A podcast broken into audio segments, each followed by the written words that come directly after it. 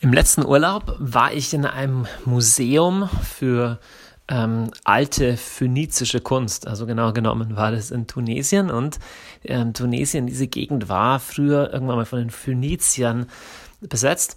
Und da konnte man in diesem Museum Vasen anschauen, in dieser Kunst, keine Ahnung, äh, die die Phönizier da vertrieben haben, die waren wahrscheinlich aus Kreta, diese Vasen, irgendwie 800 vor Christus oder sowas oder 700 vor Christus. Und ich war ähm, ich war wirklich geplättet von der, ja, von der Schönheit dieser Vasen. Ich weiß nicht, ob du im Museum mal warst und so ganz alte antike ähm, äh, antike Kunst oder so angeschaut hast, es war aus dieser äh, Phase von der kretischen Kunst, wo man so sehr geometrisch gearbeitet hat. Also es waren Phasen, äh, es waren Vasen, Phasen, es waren Vasen, die so mit, mit Dreiecken und feinen Linien eben so eine Schwarz-Weiß-Optik, so eine ganz äh, abstrakte, aber edle Optik erzielt haben. Und ich, ich, war, ich war einfach geblättet, einerseits über diese Kunstfertigkeit, dass man irgendwie 800 vor Christus schon solche, solche, solche tollen Linien zeichnen konnte und einfach so fein schon gearbeitet hat. Und dann das Zweite, was mich verwundert hat, ist, wie aktuell diese Kunst heute noch wäre. Also wenn du heute einfach das gleiche Muster, die gleichen Dreiecke oder Kastenfiguren, die es da gibt und Striche verwenden würdest, könnte man heute das als Ornamente auch noch verwenden, als Tapete oder für einen Kleidungsstoff oder als Verzierung von irgendetwas im Außen- oder im Innenbereich. Und das ist so eine, so eine, so eine, so eine Sache, die mich, die mich umtreibt, die Frage, quer durch die Menschheitsgeschichte, auch angefangen von der Steinzeit bis heute, warum gibt es in allen menschlichen Kulturen Kunst? Warum machen Menschen überall was Schönes? Und die noch viel erschütterndere Frage, warum finden wir vieles von dem heute noch genauso schön? Also es ist nicht so, dass wir uns Gemälde anschauen, ähm, zum Beispiel in, in, in Barockkirchen und heute sagen würden, oh, ist das aber hässlich. Wir würden vielleicht sagen, boah, die Frauen waren ganz schön dick damals, aber trotzdem kann die Barockkunst uns heute ähm, auch noch ansprechen. Oder wir können von den alten Ägyptern anschauen, wie die das Grab des Tutanchamun bemalt haben oder die Totenmaske von dem. Oder wir können anschauen, wie Leute früher Musik komponiert haben vor hunderten von Jahren und wir finden das immer noch schön. Jetzt, das finde ich aus verschiedenen Gründen äh, bemerkenswert, weil man ja auch oft hört, hey, das Schöne, das ist ja sowas total Subjektives. Das ist so, der eine findet das schön, der andere findet was ganz anderes schön. In dieser Folge meines Podcasts möchte ich euch mal nicht so richtig viele Antworten geben, sondern euch mehr mitnehmen auf eine Frage, auf eine Reise von Fragen, von denen ich glaube, dass keiner von uns eine objektive, vorgefertigte Antwort hat, aber eine Frage, die extrem wichtig ist für uns einzelne Personen und für eine ganze Gesellschaft. Ich weiß, ich nehme ein großes Wort in den Mund, indem ich das sage, aber ich bin wirklich davon überzeugt, dass die Frage, was schön ist, worin Schönheit besteht, was Wesen des Schönen ist, eine Frage ist, an der eine ganze Kultur hängt. Wir haben im Juni eine Konferenz, die schön heißt und in der Vorbereitung dazu haben wir mit berühmten Leuten gesprochen über das, was schön ist. Und einer der Referenten dort wird der Designer und Typograf Stefan Sagmeister aus New York sein, wirklich in der Design- und Typografie-Welt einer der bekanntesten und kreativsten Vordenker, ein weltberühmter Mann. Und wir haben ihn auch gefragt, was ist denn für ihn schön? Über das Thema wird er auch sprechen bei uns in Augsburg im Juni. Und er hat gesagt, dass ihm auffällt, dass im 20. Jahrhundert der Begriff des Schönen an Wert verloren hat. Ähm, das war seine These. Ich bin mal gespannt, wie er das in seinem Vortrag erhärten wird. Aber es ist tatsächlich so, dass zum Beispiel in der Architektur dieser Wert, ein schönes Gebäude zu bauen, fast ein bisschen ins Hintertreffen geraten ist. Im in den 20er Jahren, 30er Jahren setzt sich ausgehend von Deutschland der Bauhausstil durch. Wir finden Bauhaushäuser heute auf jeden Fall auch, ähm, äh, auch schön, ja, aber der Anspruch des Bauhauses und auch vieler anderer Design- und Kunstrichtungen der 20er und 30er Jahre war, es muss funktional sein. Also weg von diesem Ornamenthaften des 19. Jahrhunderts, alles verziert und mit irgendwelchen Schnörkelchen oder klassizistisch, sondern hin zu einer modernen Funktionalität. Und das hat sich durchgesetzt in ganz vielen Bereichen. Lustigerweise sagt meine Tochter mit neun Jahren, schaut die heutige Architektur an und sieht dann irgendein altes Schloss, wenn wir in Wien auf Besuch sind oder so, und sie sagt, warum baut man heute nicht mehr so schöne Sachen wie früher? Jetzt, ich bin der Meinung, dass Kunst nicht irgendwas zufällig ist, Zufälliges ist, sondern immer Ausdruck der Zeit. Ich meine, das ist ja, ist ja ganz ist banal, es ist ganz, ganz logisch, aber du musst einfach nur mal ähm, in Länder fahren, wo der Kommunismus war und dir mal anschauen, wie die Häuser gebaut haben oder kommunistische Kunst oder noch schrecklicher äh, die Kunst der Nazis oder die Gebäude der Nazis, dann kommst du drauf, dass diese Ideologie, die dahinter stand, die natürlich entsetzlich ist, dass die auch irgendwas mit dem ästhetischen Empfinden der Menschen gemacht hat oder andersrum, dass eine bestimmte Kunstform auch eine bestimmte Ideologie transportiert hat. Tatsächlich kannst du dir schon denken, okay, in was für einer Welt haben Menschen gelebt, die wie im ähm, die wie in der Gotik einen Dom gebaut haben, wie Notre Dame in Paris oder den Kölner Dom, wo derjenige, der anfing, einen Dom zu bauen, überhaupt nicht mehr am Leben war, als er fertiggestellt wurde, weil es 100 Jahre gedauert hat. Und wo Hunderte oder Tausende von Menschen mitgebaut haben. Oder in welchem Kosmos lebten Menschen im alten Ägypten, dass sie die die Arbeitskraft von Zehntausenden von Arbeitern, natürlich auch leider von Sklaven, gebraucht haben, um ein Grabmal zu bauen, nämlich die Pyramide, für einen Ägypter, für einen ägyptischen Pharao. Wir sehen, dass Kunst und eine Zeit nicht trennbar sind. Und wenn ich mit, mit diesem Raster auf den Schönheitsbegriff unserer heutigen Zeit schaue oder auf die Kunst unserer heutigen Zeit, dann fällt mir was Interessantes auf. Ich komme jetzt ein bisschen in die Interpretation.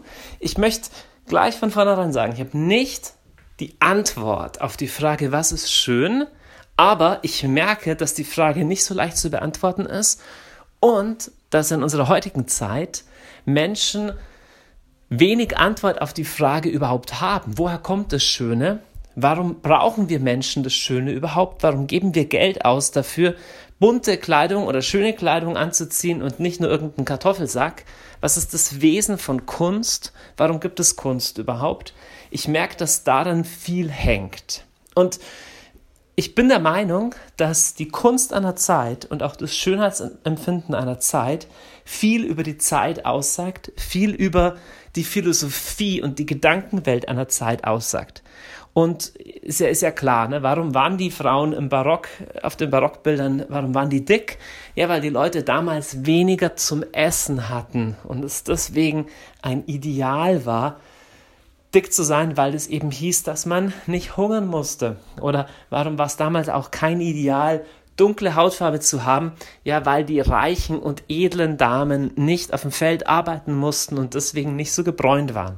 So kann man am Schönheitsbegriff und am Kunstverständnis und am, an der künstlerischen Stilistik einer Zeit viel ablesen über die dahinterstehende Struktur an Philosophie, an Lebens- und Gedankenwelt. Und ich habe, wenn ich moderne Kunst anschaue, wenn ich modernes Design anschaue, moderne Musik anschaue, mir fallen drei Dinge auf. Jetzt, das ist so ein riesen globales Feld, kann man nicht im Vorbeigehen, was wahnsinnig erhellendes über alle Kunstformen, die es überhaupt gibt, sagen, aber mir fallen drei Motive auf, die in der modernen Kunst, die in der zeitgenössischen Kunst, im zeitgenössischen Design sehr, sehr stark kommen.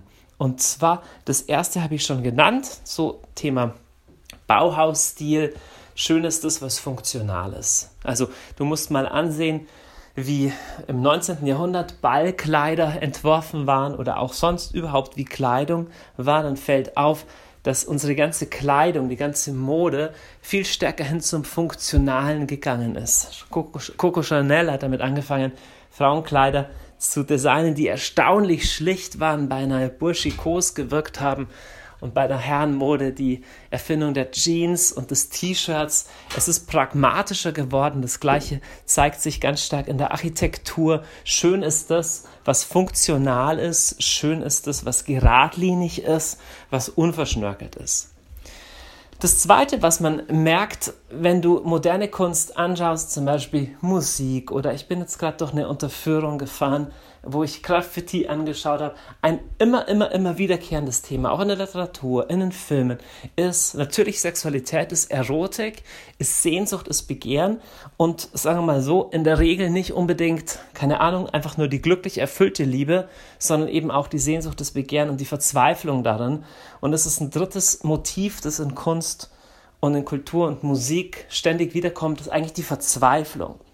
Und meine Theorie ist, wenn ich Bilder, wenn ich Musikwerke, wenn ich Oper, Theaterstücke, eben Malerei, was auch immer, Theater, schon, schon genannt, des 20. Jahrhunderts oder der letzten Jahrzehnte betrachte und sie vergleiche mit jenen des 18. oder 19. Jahrhunderts, da habe ich den Verdacht, dass diese drei Themen zunehmen. Ne? Also dass es, dass es mehr um Verzweiflung geht als um überbordende Lebensfreude, dass es mehr um ähm, Sinnlichkeit und Erotik geht. In der Popmusik, in der ganzen Popkultur ist es unübersehbar.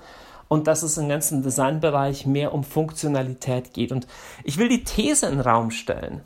Kann es sein, dass der Mensch sich im 20. Jahrhundert stärker erfährt als jemand, der weniger Sinn im Leben hat und eher verzweifelt ist? Ja, wie der Schweizer Literatur. Ähm, Preisträger und Literat Hürlimann mal gesagt hat, in der Moderne zappeln die metaphysischen Antennen des Menschen im Nichts. Also Menschen haben ein Gefühl und Künstler haben oft das stärkste Gefühl, dass es da draußen mehr gibt, aber diese Antennen, die zappeln wie ins Nichts, da kommt nichts zurück. Und deswegen zieht sich häufig was Dunkles, was Trauriges, was Verzweifeltes durch die Kunst. Du musst einfach nur mal schauen, du kannst auch auf auf Instagram oder einer dieser Kunstplattformen, wie sie alle heißen, einfach im Internet mal moderne zeitgenössische Kunst ansehen und schauen, wie oft kommen die Themen Dunkelheit, Tod, Verzweiflung, Angst vor und wie oft kommen die Themen ähm, Erotik, Begehren und Leidenschaft vor. Und ich behaupte, beide Themen kommen sehr, sehr, sehr oft vor und sie kommen öfter vor als sowas wie ähm, Sinn, Freude, Glück, Erfüllung, Wahrheit und das Gute. Nun, ich sage nicht, dass Kunst das unbedingt sein muss, aber ich sage, es sagt was über die heutige Zeit aus, dass unsere Kunst, unser Design schlicht und funktional ist, letztendlich auf die Arbeit hin orientiert und dass sie mit Verzweiflung und mit Erotik zu tun hat. Und ist die Frage, kann man das 21. Jahrhundert sowas wie auf einen therapeutischen Stuhl setzen oder auf eine therapeutische Liege legen und sagen, hey, bei dir geht es wahnsinnig viel um Funktionieren, um Leistung. Und dann, wenn du mal äh, nicht mehr nur leistest, dann geht es vielleicht um, ähm, um Erotik oder um ein sinnliches Abenteuer, um ein Verlangen und Begehren. Aber quer durch alles zieht sich Angst und Verzweiflung.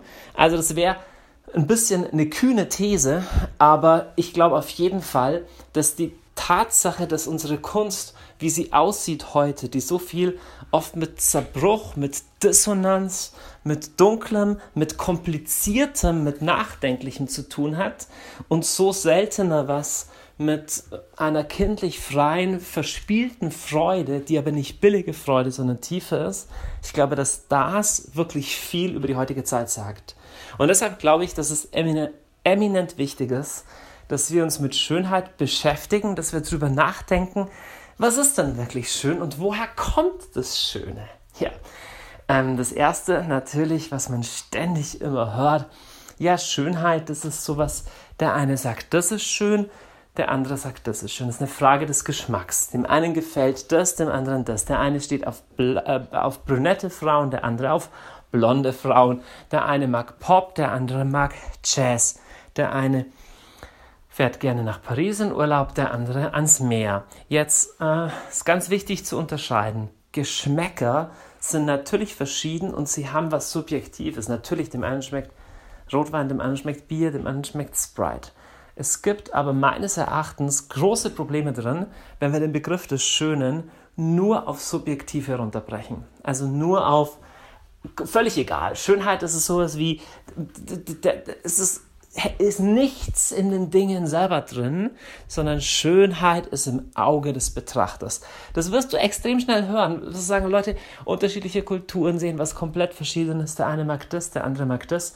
Ich werde euch sagen, warum ich diese Frage für extrem wichtig finde. Ich werde dir sagen, warum ich nicht der Meinung bin, dass Schönheit nur subjektiv ist. Und damit werde ich manche von euch ärgern, weil es ist wie so ein gesellschaftlicher Kernsatz, dass Schönheit subjektiv, weil die Geschmäcker verschieden sind, ist. Schönheit ist meines Erachtens keinesfalls nur subjektiv, sondern durchaus auch objektiv. Und warum ist das wichtig? Die alten Philosophen haben gesagt, das Schöne, das Wahre und das Gute hängt zusammen. Schön, wahr und gut sind die drei Transzendentalien in der Philosophie. Und Transzendentalien sind im Verständnis der Philosophie das, was der Mensch schon vorfindet in der Welt und was er nicht einfach gemacht hat. Und der Mensch hat ein Gespür für das Schöne, das Wahre und das Gute im Gegensatz zu den Tieren. Der Mensch sucht nach Wahrheit, der Mensch betreibt Forschung und ist sogar bereit, für die Wahrheit viel zu riskieren. Also die Wahrheit ist nicht einfach nur wie ne, wie im, im, evolutionären Denken einfach Fortpflanzung und, und, und Ausbreitung und die, den Feind zu besiegen, sondern Menschen streben nach der Wahrheit, unabhängig davon, ob es ihnen was bringt oder nicht. Es gibt sogar Menschen, die sich in große Gefahr begeben für Leib und Leben, weil sie die Wahrheit rausfinden wollen. Ich denke da nicht nur an die drei Fragezeichen oder TKKG, sondern auch an Kriegsreporter zum Beispiel. Also diese Sehnsucht nach Wahrheit ist tief im Menschen. Die Sehnsucht nach dem Guten ist auch tief im Menschen. Das lässt sich auch nicht nur biologisch erklären, denn Menschen sehnen sich danach, das Gute zu tun, auch dort, wo es ihnen Nachteil bringt, auch dort, wo es ihnen keinen Vorteil bringt. Und schließlich das Schöne. Das Schöne, das Wahre und das Gute hängt zusammen, weil wenn wir was Wunderschönes sehen, finden wir es auch gut. Es ist nicht nur so, dass wir sagen, aha, ja, es ist schön, abgehakt, sondern es ist in, was, in uns was sagt, es ist gut, dass es das gibt. Und andererseits, wenn zum Beispiel ein Satz wahr ist, das ist einfach nur wahr, dann haben wir tief drin eine Reaktion, die das schön findet, dass es wahr ist, dass die Wahrheit ans Licht kommt. Das ist gut, dass die Wahrheit ans Licht kommt. Und wenn jemand was ganz Gutes tut, zum Beispiel jemand hilft einer alten Frau über die Straße, jemand rettet ein Kind oder jemand gibt eine Blutspende und kann damit jemand anderen am Leben erhalten oder sowas, dann empfinden wir das tief drin nicht nur als gut, sondern auch als schön. Und wir sagen, wow, das war so schön von dir. Und wir empfinden es auch als wahr. Im Sinne von, das ist, das ist das wahre Leben und es ist richtig, dass er das getan hat. Und so sagen die alten Philosophen, dass das Schöne, das Wahre und das Gute zusammenhängt. Wenn das wahr ist, darüber kann man nachdenken, darüber kann man diskutieren. Ich, mir scheint aber, mir, scheint was, was sehr, sehr, sehr Tiefes drin zu stecken. Wenn das wahr ist, was hieße das dann für eine Kultur, für eine Zivilisation, die nicht mehr weiß, was schön ist. Und um ehrlich zu sein, ich habe wirklich oft das Gefühl, wir wissen nicht mehr, was schön ist. Wenn ich durch unsere Straßen gehe und mir Graffitis anschaue, also ich kann die Leute verstehen, die sagen, bevor hier hässlicher Beton ist, will ich den lieber farbig haben. Aber in den Graffitis oder auch in, in, in vielen von diesen ähm, modernen digitalen Kunstwerken sehe ich mehr Hass oder Verzweiflung oder, oder sowas wie, boah, ich, ich drücke meinen Stempel drauf, aber ich spüre wenig Freude am Schönen. Auch in der modernen Popmusik oder sowas, es, es gibt coole Sachen, es gibt spaßige Sachen, ich höre mir gern Sachen an. Aber auch hier wieder, ich höre öfter entweder Verzweiflung und Wut raus oder sowas wie Begehren, sowas wie Hey, come on, baby, I love you, I'm in love with your body oder sowas. Aber weniger, weniger ein, weniger, dass mich wirklich was Schönes anspringt. Keine Ahnung, vielleicht bin ich da schon davon äh, dafür schon zu alt oder sowas, aber es gibt, es gibt ja auch was Faszinierendes am Dunklen. Ja, wenn du irgendwie Game of Thrones oder sowas, das kann auch eindrucksvoll sein und da wird gekämpft und alles, aber es ist eine Welt ohne dem Guten. Es ist eine Welt ohne dem, dem wirklichen Schönen, dem Edlen, den Erhabenen. Und ich glaube aber, dass wir Menschen das ganz, ganz dringend brauchen. Und ich bin wirklich überzeugt, dass schön, wahr und gut zusammenhängt Und jetzt kommt's, dass es dringend an der Zeit ist, dass wir darüber reden. Dass wir sagen, Schönheit ist wichtig. Ein Leben ohne Schönheit ist entsetzlich. Schönheit darf auch was kosten. Und dann sagen Leute, ja, wie, aber wie ist es dann mit, mit irgendwie Schönheitsoperationen und mit der ganzen Beauty-Industrie? Ja, lass uns dann drüber sprechen, was wahre Schönheit ist. Schönheit und Wahrheit hängt ja zusammen. Wir kennen ja auch das Gefühl, dass was schön aussieht, aber es ist nicht echt, es ist fake oder es ist nur kitschig oder es ist nur Make-up, aber drunter ist nichts. Verstehst du? Allein durch die Frage, was ist denn echte Schönheit und woher kommt sie, ist was total Tiefes angestoßen. Ich will heute in diesem Podcast mehr Fragen stellen als Antworten geben. Ich will was in dir anstoßen, einen Denkprozess lostreten.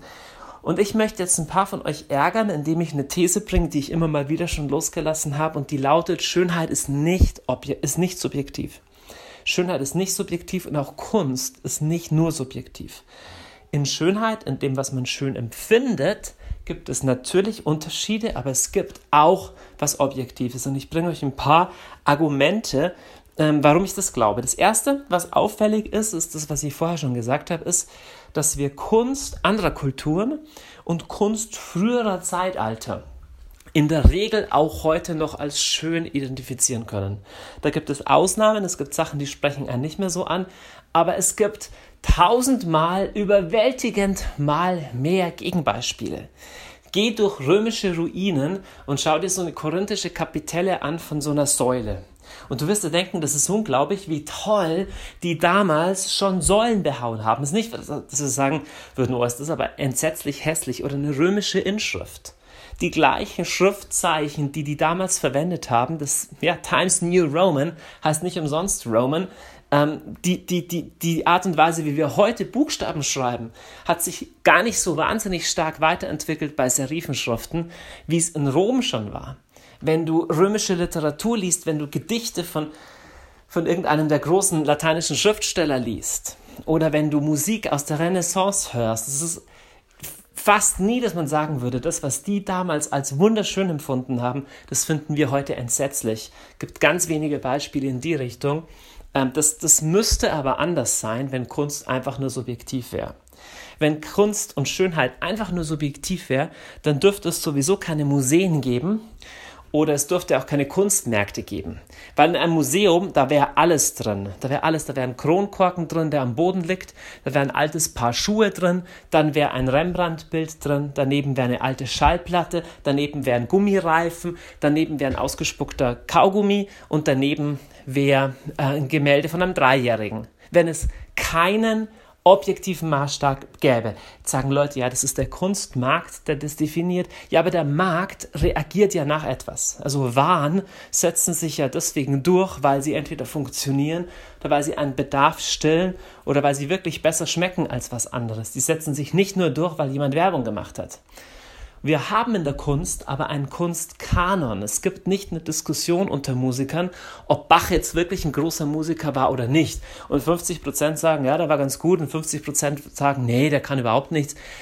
Wenn jemand sich mit Musik auskennt, dann ist für ihn klar, dass Bach ein großer Musiker war, denn das ist nicht nur Geschmackssache, sondern da war was objektiv Großes drin, das zumindest behaupte ich. Ich kenne nicht Leute, die sich mit Malerei auskennen und sagen würden, ja, Rubens, der konnte aber echt nichts und das ist auch nicht schön. Oder Bach, ähm, Bach, äh, Bach ist das nicht schön, was Bach gemacht hat. Wirst vielleicht sagen, mich persönlich spricht Bach weniger an als Mozart, aber das ist was anderes, als zu sagen, es ist nicht schön. Verstehst du? In diesem Urteil, das und das ist schön, ist mehr gesagt als nur, es spricht mich an da klingt was Objektives mit, was man nicht ganz abschütteln kann.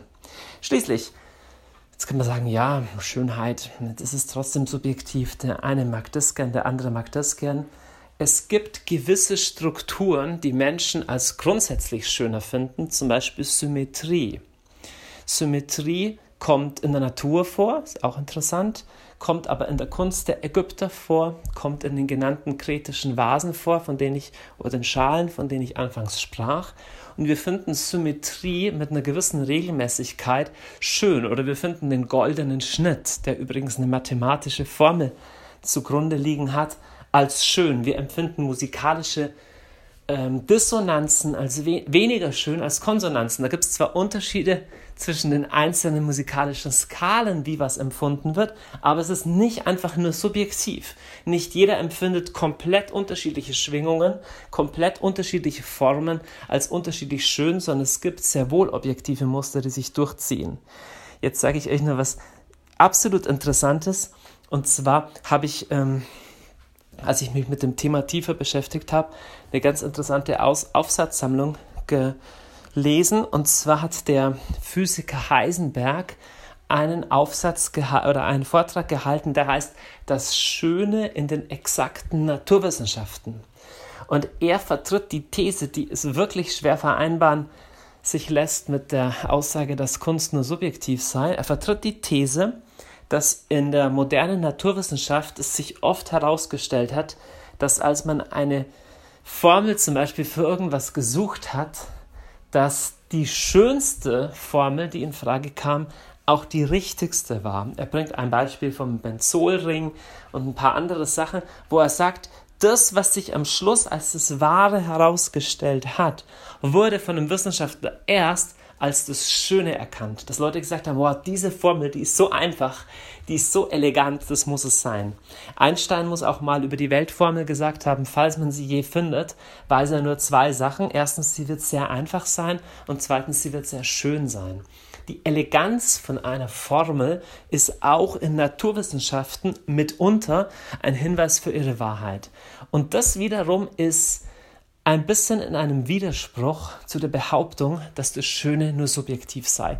Es ist sowieso auch eigenartig, habe ich schon gesagt, dass der goldene Schnitt oder das wie eine, eine Schnecke aufgebaut ist und auch wie eine Spiralgalaxie aufgebaut ist und wie viele Blumen aufgebaut sind, einer mathematischen Zahlenfolge entspricht, nämlich der Fibonacci-Folge. Fibonacci-Folge ist immer, wenn du die letzten zwei Zahlen addierst. Also Fibonacci-Folge ist 1, 2, und dann 3, weil 3 1 plus 2 ist, und dann 5, weil 2 plus 3 5 ist, dann 8 und so weiter. Und so immer entsteht eine Fibonacci-Folge. Und diese Fibonacci-Folge liegt ganz vielen Naturphänomenen zugrunde, so ähnlich wie im goldenen Schnitt auch. Eine ganz verwandte mathematische Grundlage für was, was wir ästhetisch als schön empfinden. Ich empfinde das diese ganze Fragestellung als geheimnisvoll, als mysteriös, schließlich auch das Schöne.